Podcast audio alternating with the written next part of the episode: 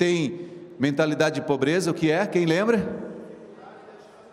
Dificuldade de soltar as coisas velhas, né? Não fique com coisas velhas lá na sua casa, solte. Enquanto solte o velho, enquanto seu coração não for sarado das feridas velhas, das coisas antigas, nós não receberemos o novo da parte de Deus. Eu compartilhei na semana passada um pouquinho do contexto da onde eu nasci, cresci. No entanto, também eu compartilhei que depois que nós que eu recebi Jesus como Senhor e Salvador, começou um processo de restauração, um processo de restituição, inclusive na vida financeira, porque eu entendi que no dia que eu aceitei Jesus, a minha natureza foi transformada. E recebemos a natureza de Jesus. Quem estava aqui na semana passada viu mostrei os certificados meus desde o primeiro momento, desde o primeiro mês que eu fui batizado, que eu fui, que eu me converti, não tinha sido nem batizado ainda. É, eu já comecei a devolver os meus dízimos, minhas ofertas ao Senhor, porque eu, eu entendi que precisavam ser rompidos alguns hábitos da minha geração passada. Eu entendi que nós precisávamos, que eu precisava quebrar algumas maldições com novos hábitos. E os novos hábitos seriam fazer o que os mandamentos nos ensinam a fazer, que é ofertar, dizimar. Mas eu quero hoje falar sobre a segunda característica. Nós vamos estar durante alguns, algumas semanas, umas boas semanas, falando sobre isso. As características de uma pessoa que tem uma mentalidade de pobreza, queridos, que às vezes não deixa a gente prosperar. E a segunda característica que evidencia esse espírito de pobreza na vida de uma pessoa é ser mal agradecido em seu coração. Uma pessoa que é mal agradecida em seu coração é uma pessoa que evidencia um espírito e uma mentalidade de pobreza. É uma pessoa que não agradece, uma pessoa mal agradecida. Ser mal agradecido em nosso coração, queridos, faz com que a gente não desfrute da totalidade de Deus. No Evangelho de Lucas, Existe uma história verídica sobre a história dos dez leprosos, o quais Jesus, depois de vê-los, está lá no livro de Lucas, do capítulo 17 até o versículo 19, que diz que Jesus pediu para que eles fossem aos sacerdotes, e enquanto eles estavam indo aos sacerdotes, eles foram curados. Mas a Bíblia diz que apenas um voltou para agradecer a Deus, e os outros dez não agradeceram. Versículo 11 diz: E aconteceu que, indo ele a Jerusalém, passou pelo meio de Samaria e da Galiléia, e entrando numa certa aldeia, saíram ao encontro dez homens leprosos, os quais pararam de longe e levantaram a voz, dizendo: Jesus, mestre, tem misericórdia de nós. E ele, vendo-os, disse: Ide, mostrai aos sacerdotes. E aconteceu que, enquanto eles iam, ficaram curadas, curados. E um deles, vendo que não que estava são, voltou glorificando a Deus em voz alta. Caiu aos pés do Senhor com o rosto em terra, dando-lhe graças. E este era samaritano. E respondeu Jesus: Não foram dez os limpos? Onde estão os nove? Não houve quem voltasse para dar glória a Deus, senão esse estrangeiro. Disse-lhe: Levanta-te, vai, a tua fé te salvou. Salmista Davi, no Salmo 103, versículo 1, 2, diz assim: Bendiz a minha alma, o Senhor, tudo que é em mim bendiga o teu santo nome. Bendiz a minha alma, o Senhor, e não se esqueça nenhum só dos seus benefícios.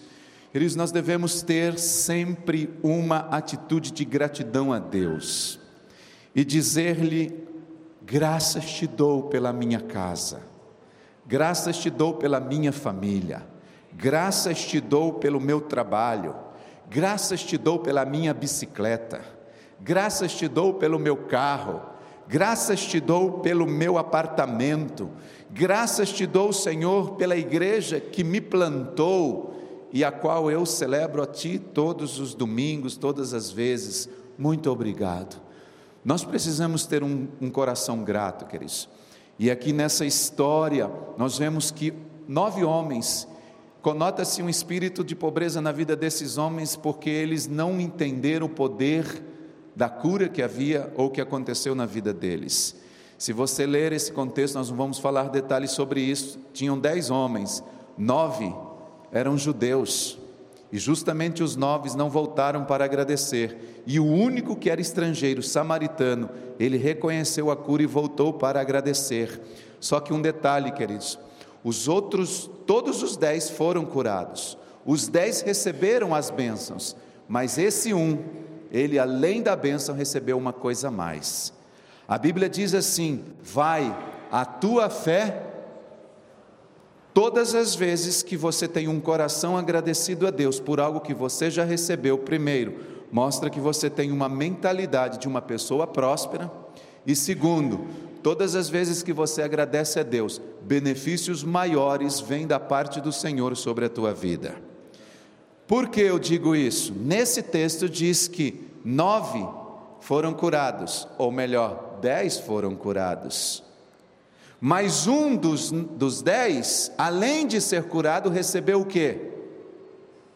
Vai, a tua fé te salvou. Ele recebeu salvação. Os outros nove, a Bíblia não diz que eles foram salvos, diz que eles foram curados, recebeu alguma coisa terrena aqui na terra, física, cura física, mas não receberam salvação. Mas esse recebeu, por quê? Porque ele voltou para agradecer. Quando nós temos um coração grato a Deus, queridos, eu repito, primeiro, nós mostramos que não temos uma mentalidade de pobreza. Segundo, Deus abre benefícios, portas maiores para sermos muito mais abençoados. Que a gente seja esse tipo de pessoa, esse tipo de pessoa que seja grato a Deus. Quando as pessoas não conseguem dar graças pelo que têm, este é um sintoma de uma pessoa com mentalidade de pobreza ela não consegue ser grata ao Senhor. Não fique tentando alcançar, conquistar coisas, lutando, se estressando, acabando com a sua vida e não sendo grato com aquilo que Deus já te deu. Deus já nos deu muitas coisas. Sejam agradecidos, sejamos agradecidos por aquilo que Deus nos deu abençoe mais a sua família, abençoe mais a sua casa, abençoe mais os seus filhos, abençoe o seu dinheiro, abençoe a sua empresa, desfrute de tudo aquilo que o Senhor já colocou diante de você. Amém, queridos? Eu gostaria que você tomasse a sua oferta nesta manhã e nós vamos ofertar ao Senhor com um coração grato. Esta é a segunda característica de uma mentalidade de pobreza é a gente ser mal agradecido em nosso coração. Mas que nesta manhã a gente seja e esteja entregando nossas ofertas e dízimos com gratidão ao Senhor. Segure a sua oferta e vamos orar por ela em nome de Jesus. Vamos agradecer a Deus. Tome a sua oferta. Nós te louvamos, Pai por essa semente, por essa oferta. Graças te damos pelo seu cuidado, Senhor. Declaramos que nós temos um coração agradecido, um coração aonde nossas vidas são expressas por meio da gratidão. Obrigado, Senhor, pelo seu cuidado. Obrigado, Senhor, pelo seu grande amor. Obrigado, Senhor, por tudo aquilo que o Senhor tem feito nas nossas vidas. Te louvamos, bendizemos ao Senhor, porque nós somos gratos, gratos por tudo que tens feito, grato por tudo que já fez, grato por tudo que fará. Muito obrigado, Senhor. Declaramos consagrado esse recurso financeiro nesta manhã que ofertamos na tua casa, em nome de Jesus. Amém e amém. Amém, queridos. Vamos trazer as nossas ofertas. Queridos, durante esses 12 primeiros dias de dezembro, nós estamos gerando e buscando de Deus seus sonhos, seus planos para o nosso ano de 2020. No próximo domingo, dia 15, nós queremos ungir e orar por cada um de vocês que estão colocando esses sonhos no mural esse sonho pode ser escrito. Obrigado, filho. Esse sonho pode ser é, também colocado como um desenho, como nós apresentamos semana passada. E nós estaremos ministrando, eu já disse isso, vou repetir uma palavra sobre provocadores de milagres. Nós precisamos entender que os milagres eles não acontecem nas nossas vidas por acaso, mas eles são resultados de uma semente, resultados de um plantio de fé, de obediência por parte daqueles que fazem isso. E é por isso que nós vamos estar na próxima semana associando os nossos pedidos com uma oferta de pacto. Eu quero falar um pouquinho sobre isso.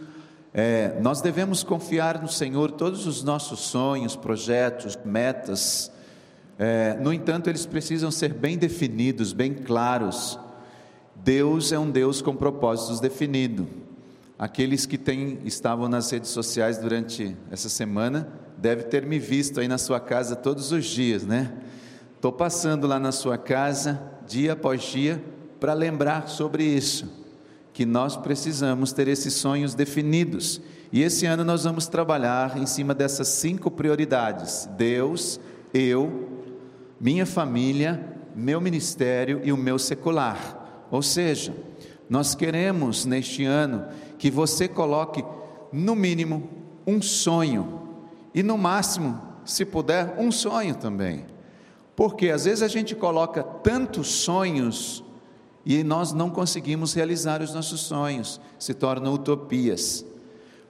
Mas se você for específico no sonho que você quer da parte de Deus, eu vou colocar aqui, eu mostrei, eu coloquei um sonho apenas esse ano de 2020 em cada uma dessas prioridades. E vou correr atrás desses sonhos.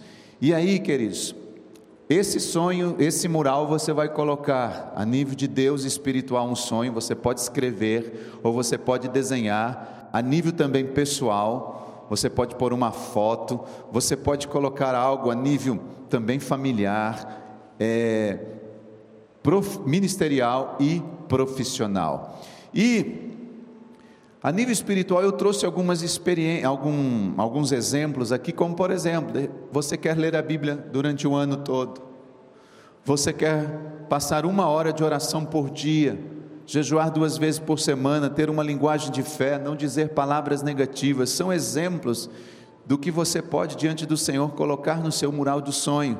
A nível pessoal, você pode dizer assim: Ah, eu quero fazer exercício físico três vezes por semana este ano né?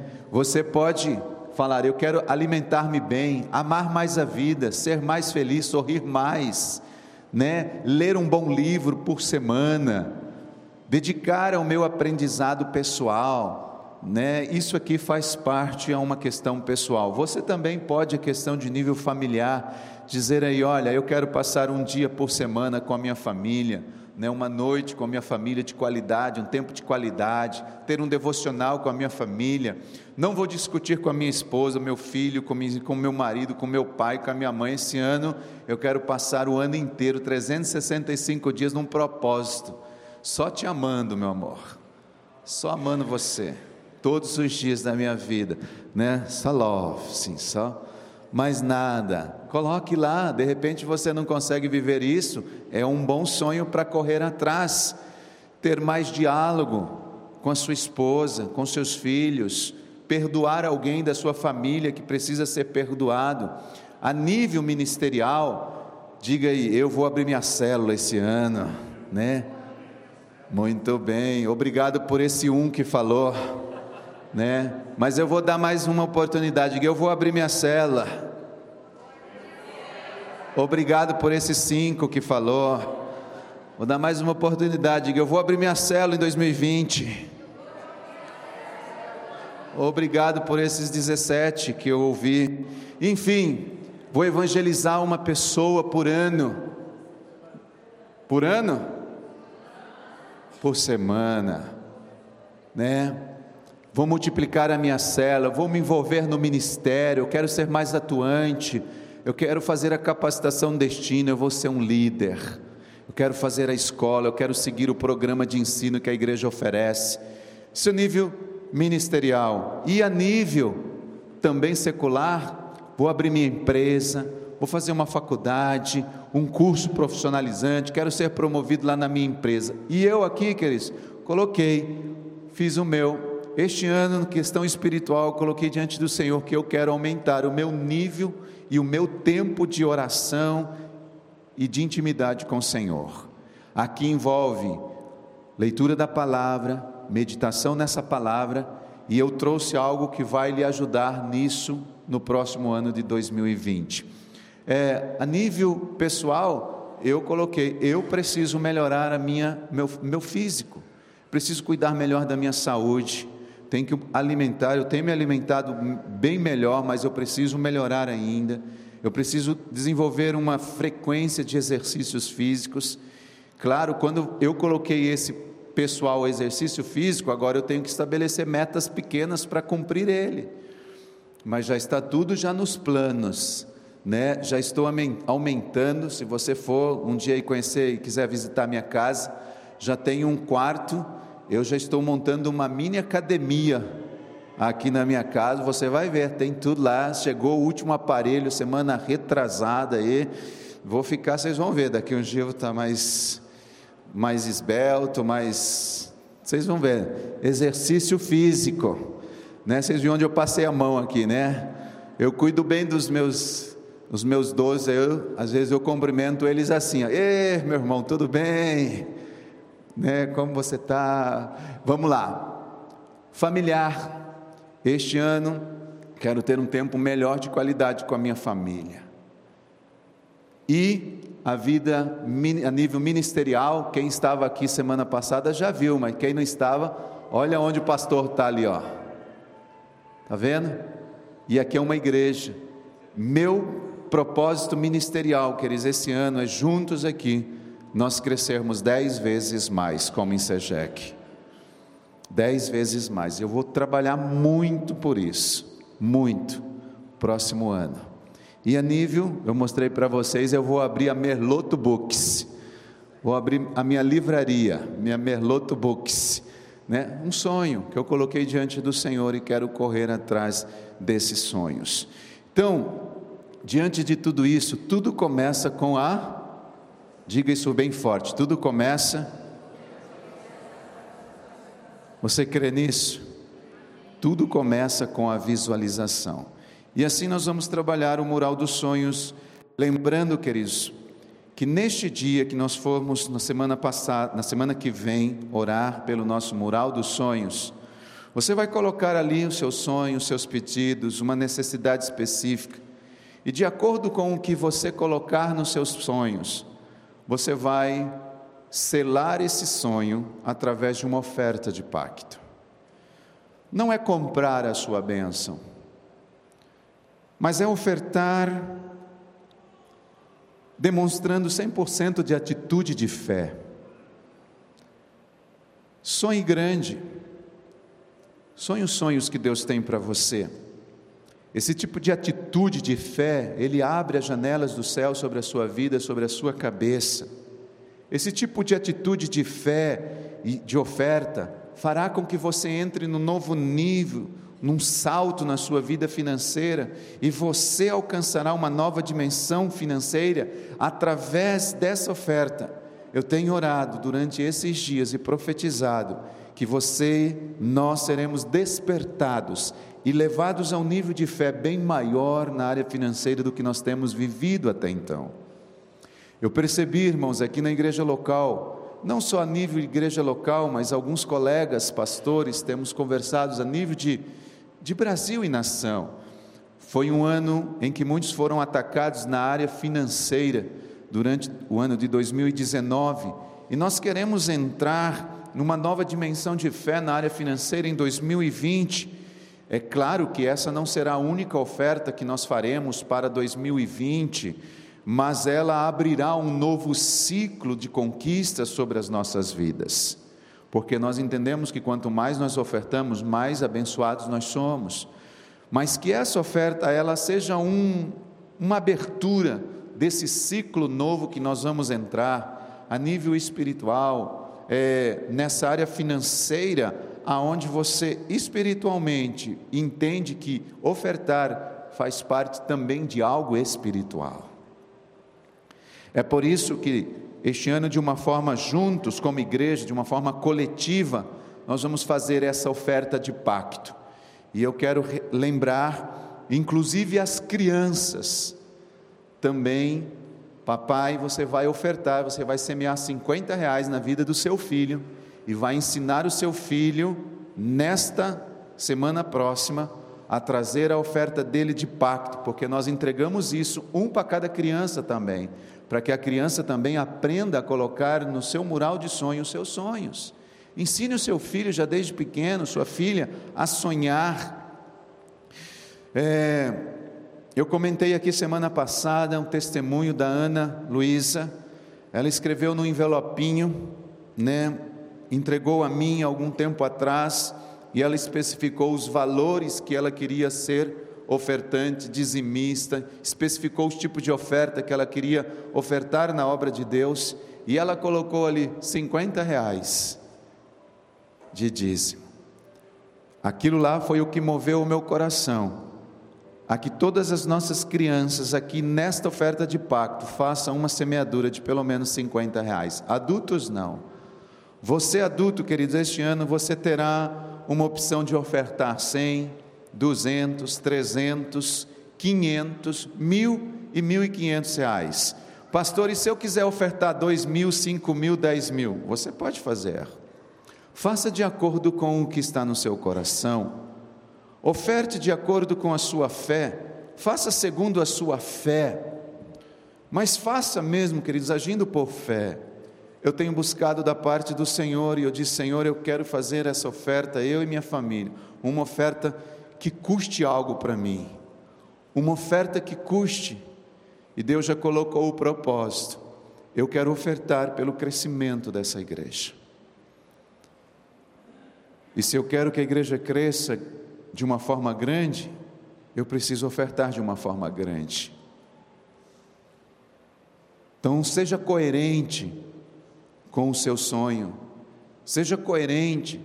De repente você coloca ali cinco sonhos poderosos: quero ir para Paris, quero ir para Israel, quero conhecer Amsterdã, quero fazer uma faculdade, quero comprar um, uma Ferrari, quero comprar não sei o que, e aí você oferta 100 reais. Ah, tenha santa paciência. O que, que eu quero dizer? Você não está comprando sua bênção, mas você está sendo coerente com a sua fé, com a sua atitude. Mova-se de acordo com seus sonhos. O pastor César tem nos ensinado tanto sobre isso, irmãos, e eu e minha família temos desfrutado disso porque nós temos colocado em prática. Não adianta a gente apenas ficar ouvindo, e eu quero concluir reforçando isso, queridos. Eu disse, na verdade, na semana passada, e é muito importante que todos nós tenhamos isso entranhado dentro do nosso coração.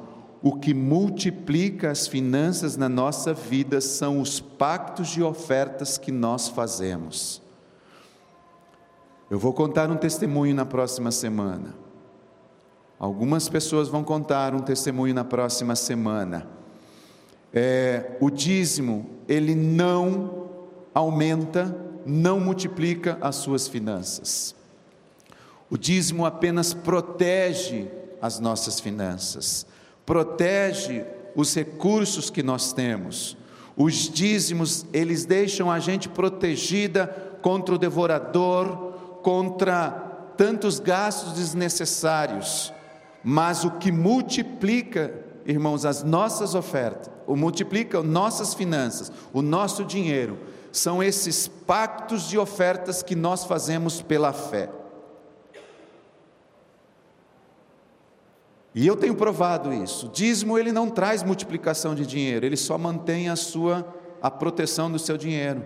Mas se você quer multiplicar o seu dinheiro, oferte. Faça ofertas de pacto.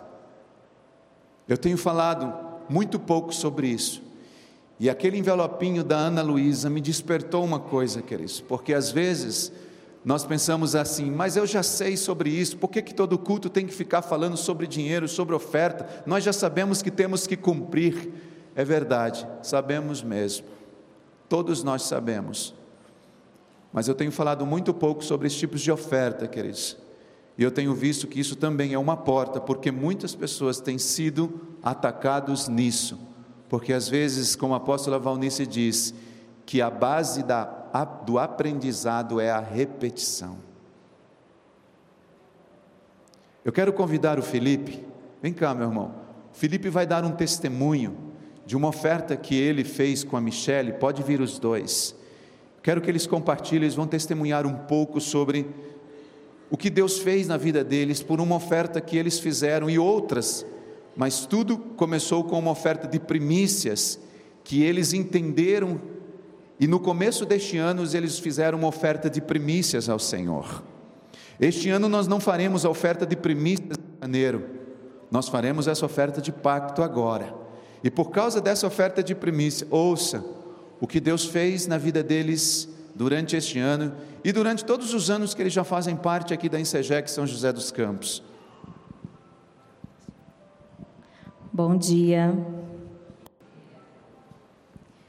É, eu e Felipe viemos aqui compartilhar com vocês o que Deus fez em nossas vidas a partir do momento que a gente começou a cumprir um princípio.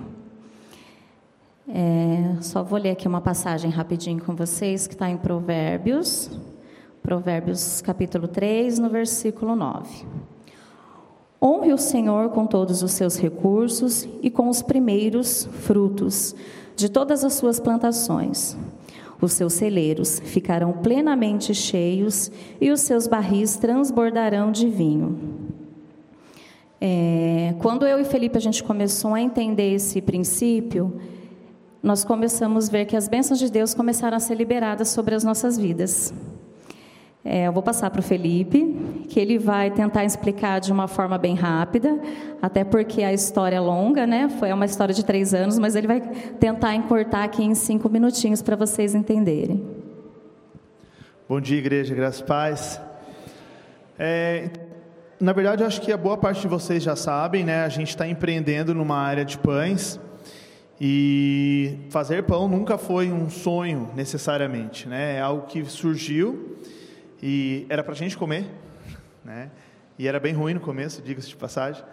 Mas assim, é, quando houve né, no nosso coração um desejo. Eu era coordenador junto com a Paulinha do colégio e começou a vir com um, um incômodo no sentido de que a gente eu devia largar a coordenação, mas isso aí faria com que a minha renda caísse muito. E a gente mora numa casa relativamente grande, né? E eu falei para ela, ó, eu vou largar a coordenação, mas a gente tem um problema, né? A gente tem números. E aí eu falei, vou orar, até para saber se é uma decisão. Então a gente passei um ano orando a respeito disso. E aí Deus falou assim, mano, você faz pão, né? Vende pão. E, e, eu não comecei a oferecer pão para as pessoas. Algumas pessoas começaram a perguntar: ah, você está fazendo pão, você não quer vender um para mim? E eu comecei a ficar cismado com isso. Falei, será? É? E eu vendi para uma outra pessoa. E me veio o coração, acho que eu vou começar a vender esse pão aí, cara, que eu acho que é isso aí que vai me sustentar. Mas uma dúvida grande ficava no meu coração com relação a isso. Então nós fomos é, no meio de 2016, 17, né, amor? 17, nós fomos para um retiro e eu falei, a minha dúvida é essa. Então, se Deus me respondesse isso, para mim já está bom. Né? Já tinha um monte de dúvida, mas essa era a principal. Quando eu cheguei lá, e eu tinha conversado já com alguns irmãos que tinham participado já, o Mikio, inclusive, falou assim: não, porque o nome do quarto falou muito comigo. Isso marcou muito meu coração. Não, porque o nome do quarto falou muito comigo. Primeira coisa, eu quero ver se esse quarto marca mesmo. Aí eu cheguei na recepção, meu nome não estava nem relacionado nos quartos. Falei, já começou errado, né? E aí, quando a moça colocou o meu nome no quarto, não, você vai para esse quarto aqui. Falei, beleza. Quando eu cheguei lá, era Belém. Aí eu, Belém. Falei, tá. Aí vamos pesquisar o que, que é Belém. Cara, Belém é a casa dos pães. Aí eu, ou, oh. né? Tá. E todas as passagens que eu tirei durante esses dias que eu estive lá, todas elas eram relacionadas a pão. Todas. Todas as passagens tinham alguma coisa a ver com pão. Aí eu já senti a resposta. Falei, beleza, então é isso. E eu comecei a empreender, a gastar mais meu tempo, investir meu tempo nisso de fazer pão. Então eu fui aprimorando, fui fazendo cursos em São Paulo, os cursos não são baratos. Quer dizer, o número que já via diminuir começou a diminuir mais, porque eu tinha os cursos, eu tinha equipamento. Mas sempre nessa linha, e perguntando para Deus: Deus é para fazer? Deus é para fazer? E não é que eu tinha dúvidas que era para eu fazer, era se era para eu fazer, certo. Se era para fazer, naquela hora. Quando chegou no final do ano passado, que foi o momento que ou a gente vira a chave, vira empreendedor, ou a gente continua sendo professor, foi um momento em que o pastor veio trazer a questão, ele teve um culto que ele falou dos tipos de ofertas. Aí ele falou de oferta de primícia, falou de vários tipos de ofertas. E aquilo caiu no meu coração, principalmente as primícias, porque o dízimo para a gente sempre foi tranquilo, no sentido de, não, beleza, tem que dizimar.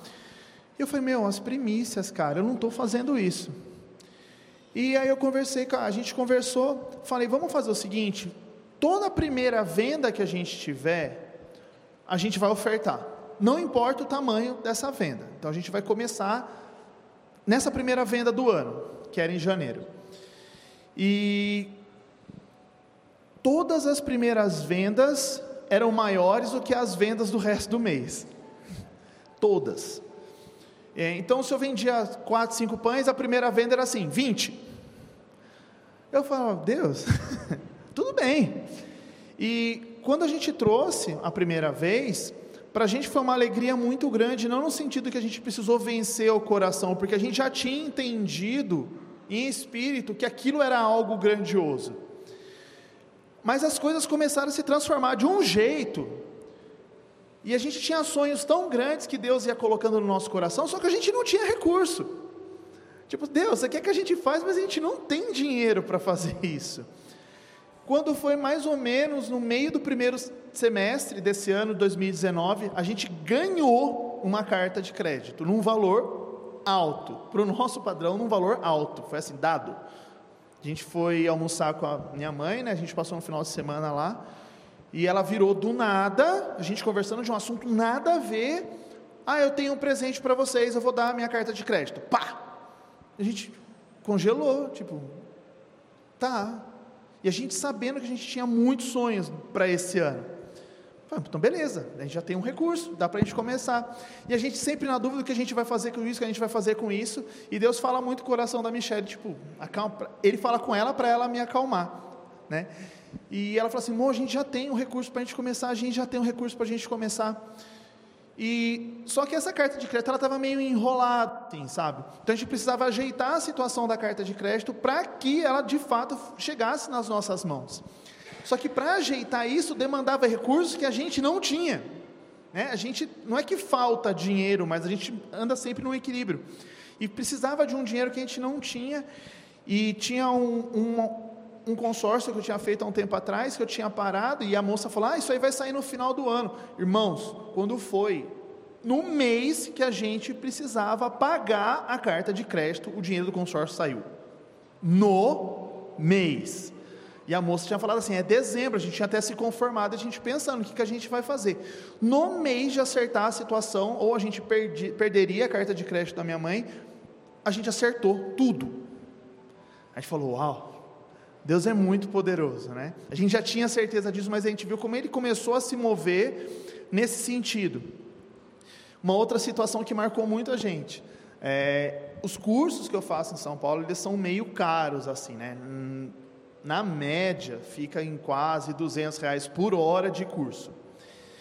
E, e eu fiquei na dúvida se eu faria um curso ou não, né? E eu falei, não, vamos orar, por... e sem dinheiro.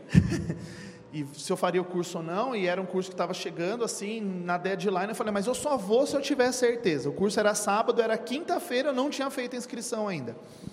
Eu falei, Deus, se é para eu fazer, manda um sinal. No dia seguinte, dois compradores para o produto que eu ia fazer perguntaram se eu fazia aquele produto, mas eu não fazia. E eu falei que eu fazia, porque eu ia fazer o curso no sábado. Né? Então eu falei assim: se o Senhor está direcionando todas essas coisas, então tá bom. Então o negócio é do Senhor, o negócio não é meu, o Senhor que vai levar para frente agora, eu não vou ver mais nada. O que o Senhor falar para eu ver, eu vou ver. E aí o meu coração se acomodou de um jeito muito grande. A Michelle ainda ela fica meio tensa ainda com a situação. E a gente precisava ver ponto comercial, e a gente mirava alguns pontos e falava assim: nossa, esse ponto vai ser sensacional, porque daí a gente começou a ter certeza que era isso. E todo ponto que a gente ia ver, quando eu ia ver, não, alugou. Mas como assim? Estava sem alugar até agora. Todo ponto que a gente ia ver quando chegava lá, ou era pequeno, ou já estava sendo alugado. E tinha uma rua específica que a gente queria muito montar um negócio ali. Muito. Só que todos os pontos foram alugados. E a gente, por um lado, a gente ficou triste, porque a gente queria muito que fosse lá. E a gente desencanou, começou a procurar em outros lugares, e nunca dava, nunca dava, nunca dava. Aí um dia, eu fui entregar um pão aleatório na casa de alguém, e eu fiz um caminho que usualmente eu não faço. Aí eu passei e vi, falei, meu Deus, abri um ponto aqui na rua que eu quero. E vamos para a internet, vamos pesquisar, entre em sites de imobiliário, e vai tudo mais, vamos ver. E de fato o ponto estava vago, só que esse ponto era maior do que o que eu estava procurando. Aí eu entrei em contato com a nossa nossa nora, né, que ela tem uma imobiliária, eu falei, ó, dá uma pesquisada para a gente, ver quem que é o dono, quanto que é isso aí, tudo mais. Aí ela entrou em contato, conseguiu. E eu fui visitar o ponto primeiro sozinho. E aí eu fui, olhei o ponto, falei, tá, falei, nossa, esse ponto que é meio grande, né? pensando. E estou lá. E olhei, aí eu saí, e aí no caminho para casa eu falei, Deus, fala o seguinte, é, já que o Senhor que está tomando conta aí, eu não posso gastar recurso à toa. O Senhor sabe disso, né? O Senhor que está levantando os recursos. Eu não posso levantar, gastar recurso à toa. É para eu alugar esse ponto maior? Sim, não. Se é, o que, que é para eu fazer? Porque eu tinha pensado num negócio muito diferente. Aí eu cheguei em casa, estava lá, tranquilo, e pensando né, naquele ponto, daquele tamanho. Só para vocês terem uma noção, eu tenho uma maceira, hoje uma maceira é uma batedeira que faz massa de pão, tá? É diferente. Ela tem capacidade para fazer 5 quilos de massa, dá aí uns 10 pães de forma, mais ou menos. E para uma eventual loja, né, para o nosso padrão que a gente estava pensando, daria tranquilo para começar com ela e a gente daria conta com outros equipamentos. Então eu estava em casa meditando nisso, será que é, será se não é? é? Na nossa escola tem uma professora de, de inglês e o pai dela trabalha com equipamentos de refrigeração. O cara está há quatro anos com uma maceira de 25 quilos na casa dele e ela nunca lembrou que eu faço pão. Quando eu perguntei para Deus daquele ponto grande se era ou se não era, ela me mandou uma mensagem perguntando se eu não queria uma maceira de 25 quilos. Né? Pela metade do preço de uma maceira de 25 quilos. Aí eu falei: entendi, Deus. Entendi o que é para fazer. É, então, a gente sonha muito pequeno. A gente sonha muito pequeno. E Deus tem sonhos grandes para todo mundo, não é? Ele tem sonho grande para o Felipe, não, ele tem sonho grande para todo mundo. Só que ele vai olhar duas coisas muito importantes, na verdade, três. Primeiro, a fé que você tem que ele pode realizar as coisas. Segundo, a sua obediência, principalmente com relação aos princípios que ele coloca. E a gente só vai conhecer princípio de Deus na Bíblia, gente. Você não vai conhecer princípio de Deus em outro lugar. Quando eu tive dúvida, eu fui pesquisar. Eu fui ler na Bíblia onde está escrito isso, o que está escrito, o que, que aconteceu quando as pessoas começaram a fazer isso. E três, cristão tem que ser ousado. Ousado não é irresponsável. Ousado. Quando o pastor falou na semana passada, né, das ofertas, me bateu um temor e me bateu uma alegria. Um temor no sentido de que ninguém interprete esse desafio de forma errada, e alegria no sentido de que bom que o pastor está desafiando as pessoas a serem ousadas. As coisas muitas vezes não acontecem, não é porque, ai, é porque você não é ousado em Deus. Deus é um Deus poderoso, grandioso. Ele fez todas as coisas. Então ele espera a ousadia, porque Deus é ousado. Gente, não existia nada, ele fez tudo. Se isso não é demonstração de ousadia, o que, que é?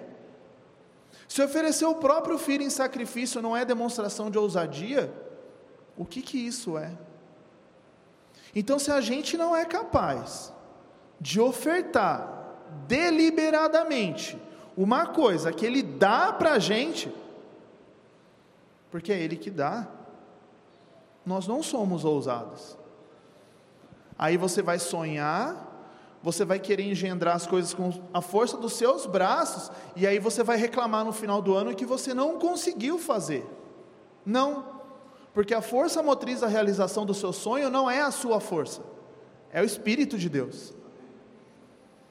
Então, se vocês querem coisas realizadas, fé, obediência e ousadia. Se você tiver fé, obediência e ousadia, as coisas vão acontecer no tempo de Deus, da forma de Deus, e entrega na mão dele que ele vai resolver. A gente tem vários outros sonhos, não só esse, mas a gente sabe que Deus já está trabalhando em todos esses sonhos também, e é tudo no tempo de Deus. Então, pelo que Ele fez na nossa vida esse ano, a gente já sabe o que vai acontecer nos próximos anos, se a gente continuar fazendo a mesma coisa. Tá? Era isso que a gente queria trazer para vocês. Só concluindo aqui um pouquinho, pastor. É, eu fiquei meditando em relação a esse, essa passagem e me veio muito forte no coração que a questão da, das primícias acontece diariamente quando a gente acorda.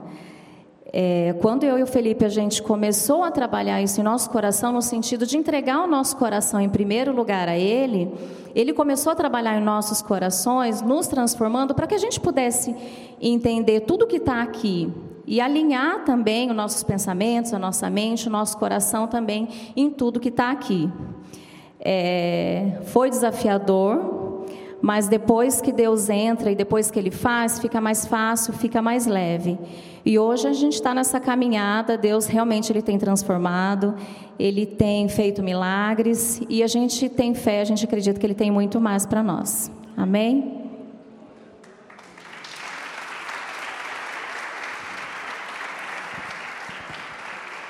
Já estão liderando células, né? Já estão cuidando. Obrigado, queridos. Vocês ouviram um testemunho, resumindo tudo, hoje eles são empresários.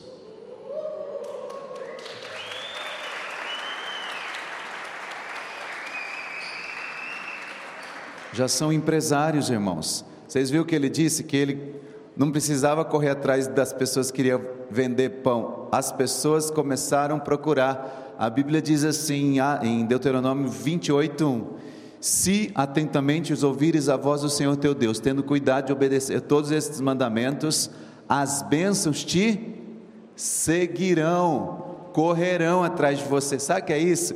Você está correndo e as bênçãos te alcançando. Isso porque eles entenderam um princípio. Nós trouxemos aqui no começo do ano, ensinamos sobre as primícias. Você recebe o seu salário, divide em 30 dias do seu salário. Um dia daquele salário é semeado na obra do Senhor. Isso é as primícias. Você semeia, nós explicamos aqui, você oferta ao Senhor. Eles começaram a fazer isso. Está aí o resultado do que Deus vem fazendo na vida deles. Fiéis nas primícias, porque o que multiplica o nosso dinheiro não é o dízimo, é as ofertas, seja qualquer tipo de oferta. Amém? Queridos, ah, eu estou muito feliz, eu estou aqui por dentro assim elétrico, porque eu sei que vai acontecer muita coisa linda durante essa esta semana. Uf, eu quero compartilhar uma palavra com você agora que Deus colocou no meu coração e eu disse isso na semana passada. Tema é Vivendo com base nas promessas de Deus. Qual é o tema desta manhã? Vivendo com base nas promessas de Deus. Você já quebrou uma promessa aqui alguma vez? Algum propósito que você fez e quebrou? Alguém já fez, já quebrou? Eu também, irmãos. Tenha medo de levantar a mão, eu já fiz isso. Como você se sentiu quando isso aconteceu? Malzão, não foi? Péssimo. Todos nós já passamos por alguma situação em que não conseguimos cumprir uma promessa. É ou não é verdade? Às vezes nós acabamos quebrando com essa promessa que a gente havia feito. É... E às vezes alguém fez uma promessa para você e também não cumpriu. Quem aqui já passou por isso também? Alguém te prometeu alguma coisa e não cumpriu. Como você sentiu? Malzão também, não foi? Nos dois casos, nós acabamos às vezes nos sentindo desanimados, apesar de tentar entender a situação, por ter, termos quebrado a promessa, ou alguém ter quebrado a promessa conosco, nós, em ambos os casos, ficamos com as nossas expectativas um pouco frustradas. Mas eu diria que isso é normal no ser humano infelizmente. Nós somos falhos e nem sempre, queridos, conseguimos cumprir tudo aquilo que nós gostaríamos. Mas com o Senhor Deus não é assim. E eu quero falar justamente sobre isso, sobre vivermos com base nas promessas de Deus e não viver com base nas promessas dos homens nas promessas das pessoas. Deus sempre é fiel à Sua palavra e nunca nos desamparará, nunca nos deixará desamparados. Quando Ele faz uma promessa, pode confiar, porque Ele vai cumprir. Ele vai cumprir. No livro de Números, capítulo 23, versículo 19, um texto muito conhecido, Diz que Deus não é homem para que minta, e nem filho do homem para que se arrependa, porventura, tendo prometido, não fará, ou tendo falado, não cumprirá. Deus, ele cumpre o que ele diz que vai fazer, e Deus cumpre o que ele fala que vai fazer. Eu quero ler um, um dos versículos com vocês, que está no livro de primeira desculpa, que está em Josué, capítulo 1, versículo 1 em diante. E aqui eu quero falar alguns pontos sobre esse texto. Josué 1, do 1 ao 9. Espero que você esteja com a sua Bíblia de papel hoje, né? Vocês ouviram o meu recado ontem, né? Não ouviram? O recado do pastor? Os líderes não avisaram os liderados. Nós vamos melhorar essa comunicação aí. Coloquei um recado ontem que hoje era para todos nós estarmos com a nossa Bíblia de papel aqui no templo, porque hoje é o dia da família e nós estamos em detox digital. Vou falar já já sobre isso. E também hoje é o dia da Bíblia. Hoje é o dia da Bíblia. Aqui diz assim: Queridos, enquanto eu estiver lendo esse texto, do capítulo 1 de Josué, do 1 ao 9, eu gostaria que você estivesse respondendo uma pergunta. E a pergunta é: qual foi a promessa que Deus fez para o seu povo nesse texto? Ok? Sucedeu depois da morte de Moisés, servo de, do Senhor, que este falou a Josué, filho de Num, servidor de Moisés, dizendo: Moisés, meu servo é morto, dispõe-te agora, passa esse Jordão tu e este povo, a terra que te dou, vô-lo tenho dado, como eu prometi a Moisés. Desde o deserto até o Líbano, até o rio grande, o rio, Eufra, o rio, o rio Eufrates, toda a terra dos heteus e até o mar grande para o poente do sol será vosso limite.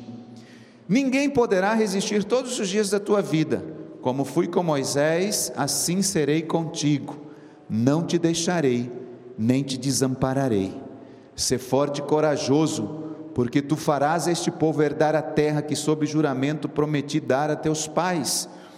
Tão somente ser forte, muito corajoso, para teres o cuidado de fazer segundo a lei que o meu servo Moisés te ordenou.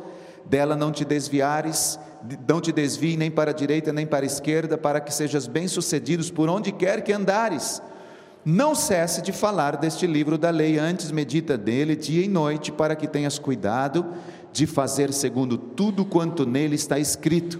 E então farás prosperar o teu caminho e serás bem-sucedido. Não te lo mandei eu? Ser forte e corajoso. Não temas, não te espante, porque o Senhor teu Deus é contigo por onde quer que andares. Quando Josué assumiu a liderança dos israelitas, Moisés havia acabado de morrer, como nós lemos. O povo ainda estava em luto, irmãos, segundo o texto. Mas eles também estavam prestes a entrar numa terra prometida. Eles só precisavam atravessar o Rio Jordão. Chegaram até o pé do Rio Jordão, ali Moisés morreu. Eu tive o privilégio de estar nesse lugar. Ali eles levantaram uma serpente, hoje no local em Israel, do lado da Jordânia, hoje fica na Jordânia isso. Eles levantaram uma, lá existe hoje um, um, um, um como se fosse um, um estandarte, existe uma, uma, coisa lá com aquela serpente aonde Moisés chegou e tem um, um símbolo, um símbolo lá. E dali da Jordânia, você consegue avistar Israel do outro lado do rio do, do Jordão. E eu estive neste lugar. Você sobe uma montanha e você vê, uma montanha e você vê assim o rio Jordão e você vê Cafarnaum, Tiberíades, do outro lado. E aqui diz que Moisés chegou naquele lugar e ali ele morreu. Ele não entrou na terra. Ou seja, Josué assume um povo, estão em luto, mas a única coisa que falta agora para eles chegarem na terra que eles avistaram era atravessar o Rio Jordão. E aí o Senhor chega para Josué e faz uma repetição da promessa que ele havia feito para Moisés, ele faz a mesma promessa para Josué. Está no versículo 3 e 5. Diz assim: Todo lugar que você pisar a planta dos seus pés eu darei a vocês o seu território se estenderá desde o Líbano. Ele estava olhando para o norte de Israel. Ele diz assim: e do rio Eufrates, toda a terra dos Hititas até o mar grande do oeste. Ninguém conseguirá resistir a vocês todos os dias da sua vida, assim como eu fui com Moisés, eu serei com você, nunca te deixarei e nunca te abandonarei. Essa promessa Deus tinha feito para Moisés. Mas Moisés não conseguiu chegar. Aí Deus, ele faz a mesma promessa para Josué. Lembre-se que nós estamos falando sobre o quê? Qual é o tema desta manhã? Vivendo com base nas promessas de Deus. Josué, ele estava agora recebendo uma palavra da parte de Deus. Moisés, queridos, conseguiu chegar até aquele lugar com base no quê? No quê? nas promessas. Moisés, desde quando ele começou a conduzir o povo lá no Egito, ele começou a fazer tudo o que ele fez baseado em quê? Em promessas. No deserto, em promessas, pão com promessa, maná com promessa, codorniz e promessa, água com promessa, tudo o que ele foi fazendo, foi fazendo com base nas promessas. Quando chega aqui, Moisés morre, Deus diz assim: Josué, agora é você. Só que para você conquistar, você vai ter que continuar, herdar do seu líder a mesma coisa. Tudo que você fizer daqui para frente tem que ser baseado em nas promessas. Não existe, queridos, vida cristã sem crer nas promessas, sem fé, sem obediência, como ele disse, sem ousadia. O que fez aqui a diferença para os israelitas naqueles dias foi o que? Foi eles crerem nas promessas de Deus e viverem de acordo com essas promessas. Foi isso que, te, que fez, queridos, a diferença na vida deles. O Senhor prometeu que eles seriam bem-sucedidos, que eles estariam seguros, que nunca ficariam sozinhos. E depois de 40 anos vivendo milagres no deserto, baseados em promessas, apesar de ter sido uma geração incrédula, eles precisavam prosseguir fazendo o quê? Crendo nas promessas. Crendo nas promessas. E qual foi a atitude de Josué diante da promessa de Deus?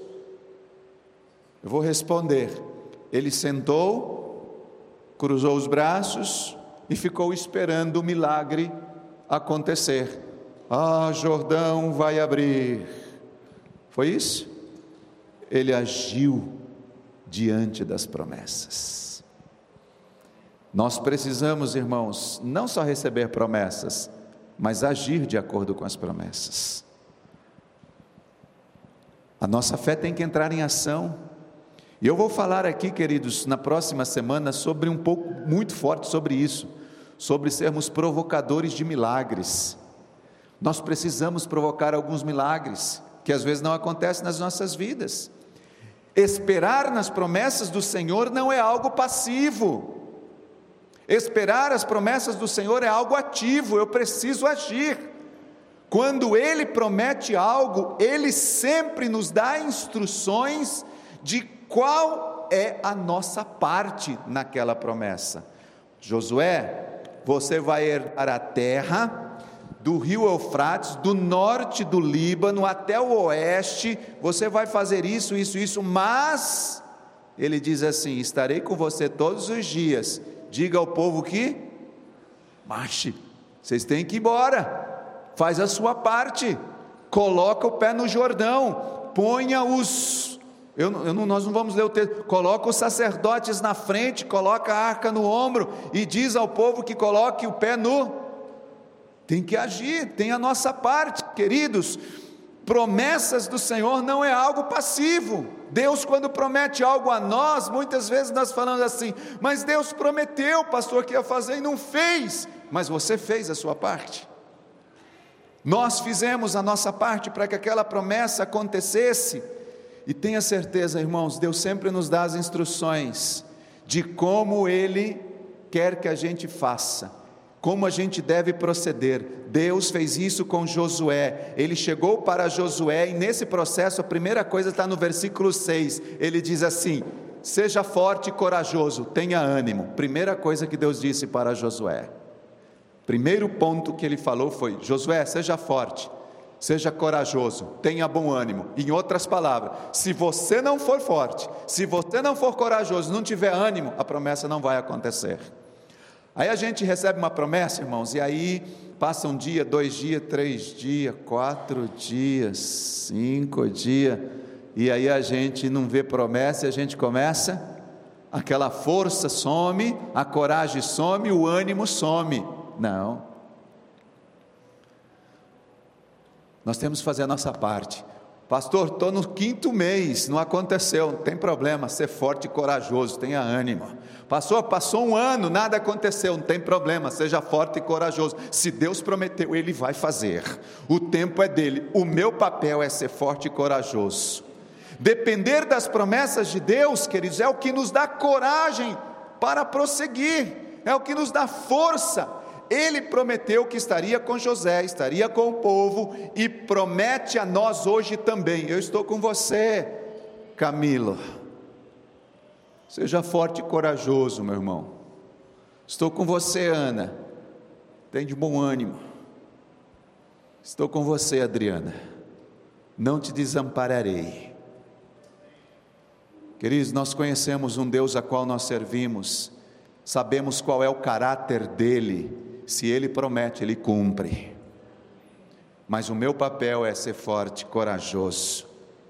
Segunda coisa que ele disse para Josué: olha Deus dando as direções para Josué. Josué, eu vou te dar aquela terra, aquela, aquela, aquela, aquela, aquela do rio Eufrates, aquela, aquela. Mas primeiro, ser forte, corajoso, tenha bom ânimo. Segundo, obedeça. Versículo 7 diz isso. O Senhor fala para Josué: se esforçar em obedecer a palavra e não se desviar dela nem para a direita e nem para a esquerda. Queridos, o problema do homem com a obediência, ou melhor, com a desobediência, já começou lá no Éden. Infelizmente, isso gerou pecado, mas Deus nos chama a uma vida de obediência. Ele chegou para Josué e diz para Josué, ele ainda diz qual seria o resultado dessa obediência. Deus é tão lindo que além de pedir para Josué obedecer, ele diz qual seria o resultado. Diz assim: Para onde você for, será bem sucedido por onde você andar. Você quer ter resultados positivos na sua vida? Obedeça. Obedeça. Obedeça. Eu já disse aqui, irmãos, o ano passado nós entramos com os dez vezes mais. Muito motivados e queríamos tal. Aí a apóstola Valnice chegou com a faculdade e a faculdade começou a exigir bastante da gente e exigir muito, muito, muito, muito, muito. E aí eu preferi obedecer a minha líder do que seguir com alguma coisa que eu, que nós tínhamos orado, gerado, Deus tinha nos dado, porque eu sei que a bênção está na obediência. A bênção está na obediência. Essa é a segunda coisa, irmãos, para vivermos na promessa de Deus: obedeça. Terceiro, não deixe de meditar na palavra de Deus e nem de falar da palavra de Deus. Viver debaixo das promessas de Deus, queridos, é viver meditando e falando dessa palavra. No hebraico, a palavra meditar significa agar, a, desculpa, H-A-G-A-H, que quer dizer um recitar ativo. Meditar é, é um recitar ativo, você falar alto e meditar no que você está falando não é como uma reza, mas é algo vivo, que vem do fundo do nosso coração. Em outras palavras, meditar na palavra não é apenas ler a Bíblia, é gastar tempo ouvindo a voz de Deus através da Bíblia. Isso é meditar na palavra. E além disso, aplicar os seus ensinamentos, deixando que eles se tornem verdades no nosso coração. Isso é meditar na palavra. E quando isso acontece, queridos, o falar da palavra se torna apenas uma consequência quando a nossa boca está cheia, o nosso coração. Em outras palavras, Josué recebe uma direção de Deus assim, que ele deveria meditar e falar daquela palavra dia e noite. São duas coisas ao mesmo tempo, meditar e falar. Em outras palavras, quando nós meditamos, nosso coração se enche da palavra. Se eu estou cheio, automaticamente eu vou falar da palavra. Essa é uma outra ordem, queridos, para nós vivermos com base nas promessas do Senhor. A instrução que o Senhor deixou para Moisés foi meditar na lei e falar dela de dia e de noite, em todo o tempo. Não é só meditar, é meditar e falar. Josué e o povo tinham uma promessa de Deus e eles decidiram viver de acordo com ela, mesmo tendo que enfrentar o Rio Jordão, que era exatamente um rio largo, um rio profundo, e o resultado disso foi o que, queridos? que quando os sacerdotes que carregavam a arca da aliança encostaram os pés na água, a correnteza que descia pelo rio parou, formou uma muralha e o povo atravessou o rio, terra seca, calmamente e pôde conquistar a terra prometida. Que coisa linda, queridos. Isso é viver com base nas promessas de Deus. Deus te dá uma promessa e Ele também te dá como você vai cumprir essa promessa. Simplesmente obedeça os direcionamentos que vai te dando. No caso de Moisés, seja forte, corajoso, tenha bom ânimo, obedeça, medite e fale da palavra de dia e noite. Se você fizer isso, Josué, resultado, conquistaram a terra. Chegaram na terra prometida. E aí eu concluo dizendo o seguinte, irmãos: Quais são as promessas para você de Deus? Quais são as promessas que Deus tem para você? Nós temos muitos sonhos, muitas expectativas. Eu mesmo, nesses cinco que eu coloquei, meu Deus, em volta deles estão recheados de outros sonhos. Muitos sonhos, muitas expectativas. E o Senhor nos dá muitas promessas, a Bíblia está cheio delas, mas muitas vezes, queridos, nós nos deparamos com um Rio Jordão na nossa frente. Muitas vezes, ao ver esse Rio Jordão, nesse momento, muitos de nós deixam de crer. E aí não vivemos com base nas promessas. Nós pensamos que precisamos ver algumas provas e evidências da promessa de Deus mas na verdade nós não precisamos ver prova nenhuma e nenhuma evidência, o que nós de verdade precisamos é apenas crer, ser forte, corajoso, meditar, falar da palavra e obedecê-la. É só assim, irmãos, que nós vamos atravessar os nossos Jordões. Existe Jordões? Ou é Jordãos? Jor... Jordãos é assim que nós, obrigado, esses professores são maravilhosos. Como é bom ter um professor na frente, assim, irmãos, eles vão nos ajudando em tudo. Oh, glória a Deus. Os nossos Jordãos da vida. Imagine aqui, é a única maneira, queridos, de você atravessar os seus Jordãos da vida. É esse. É assim. Deus queria dar ao povo a terra pelo qual eles não trabalharam, eles não plantaram nada, tudo isso Deus queria dar por amor, Deus queria abençoá-los, fazê-los prósperos, mas eles precisavam crer e agir de acordo com as promessas. Irmãos, conhecer as promessas do Senhor é maravilhoso mas para que elas se cumpram, eu preciso crer nessas promessas.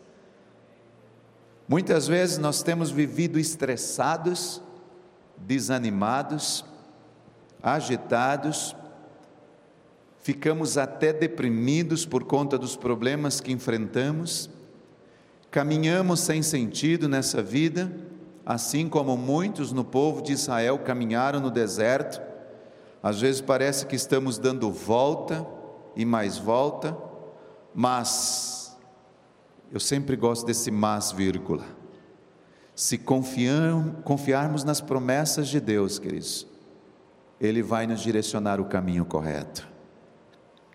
Nós conseguiremos olhar adiante, andar em fé, vamos ter bom ânimo, ser forte e corajoso.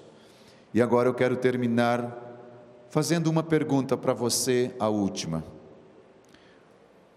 Existe algum rio que você precisa atravessar nesta manhã? Claro, eu tenho rios que preciso atravessar. Sempre vão aparecer dificuldades diante de nós, mas irmãos, nada é maior do que as promessas de Deus. Ele sempre é fiel e cumpre a sua palavra e nunca nos desampara. E dentro dessa pergunta, uma subpergunta é: existe alguma coisa que tem desanimado você ultimamente? Existe algo que tem deixado você para baixo? Que tem tirado a sua motivação?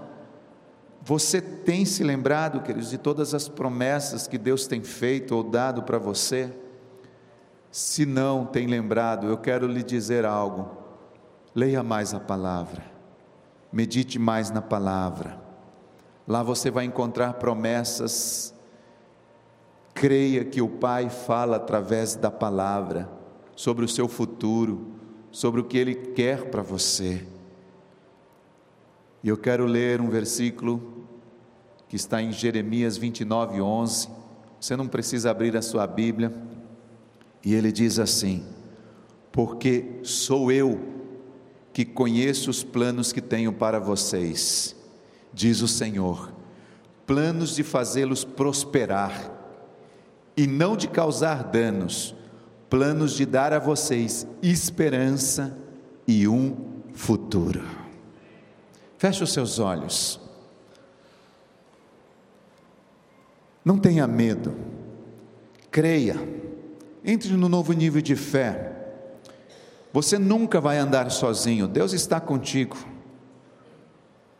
Esteja perto de pessoas que te fazem lembrar isso, pessoas que te lembram da fidelidade, da graça, da misericórdia do Senhor. Pai, em nome de Jesus, eu quero declarar nesta manhã, Aqui existe um povo que vive com base nas promessas do Senhor. E se o Senhor prometeu, o Senhor vai cumprir cada uma delas. O Senhor sabe quais são os planos que tem para cada um aqui neste lugar planos de fazer-nos prosperar e não de causar dano nas nossas vidas, planos de dar a nós esperança e um futuro promissor Pai, traz nesta manhã respostas para nós. Traz nesta manhã, Senhor, decisões espirituais, internas, para que nós possamos agir de acordo com as promessas da Sua palavra.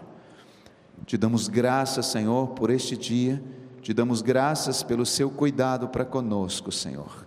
Em nome de Jesus Cristo. Amém e amém. Amém, queridos.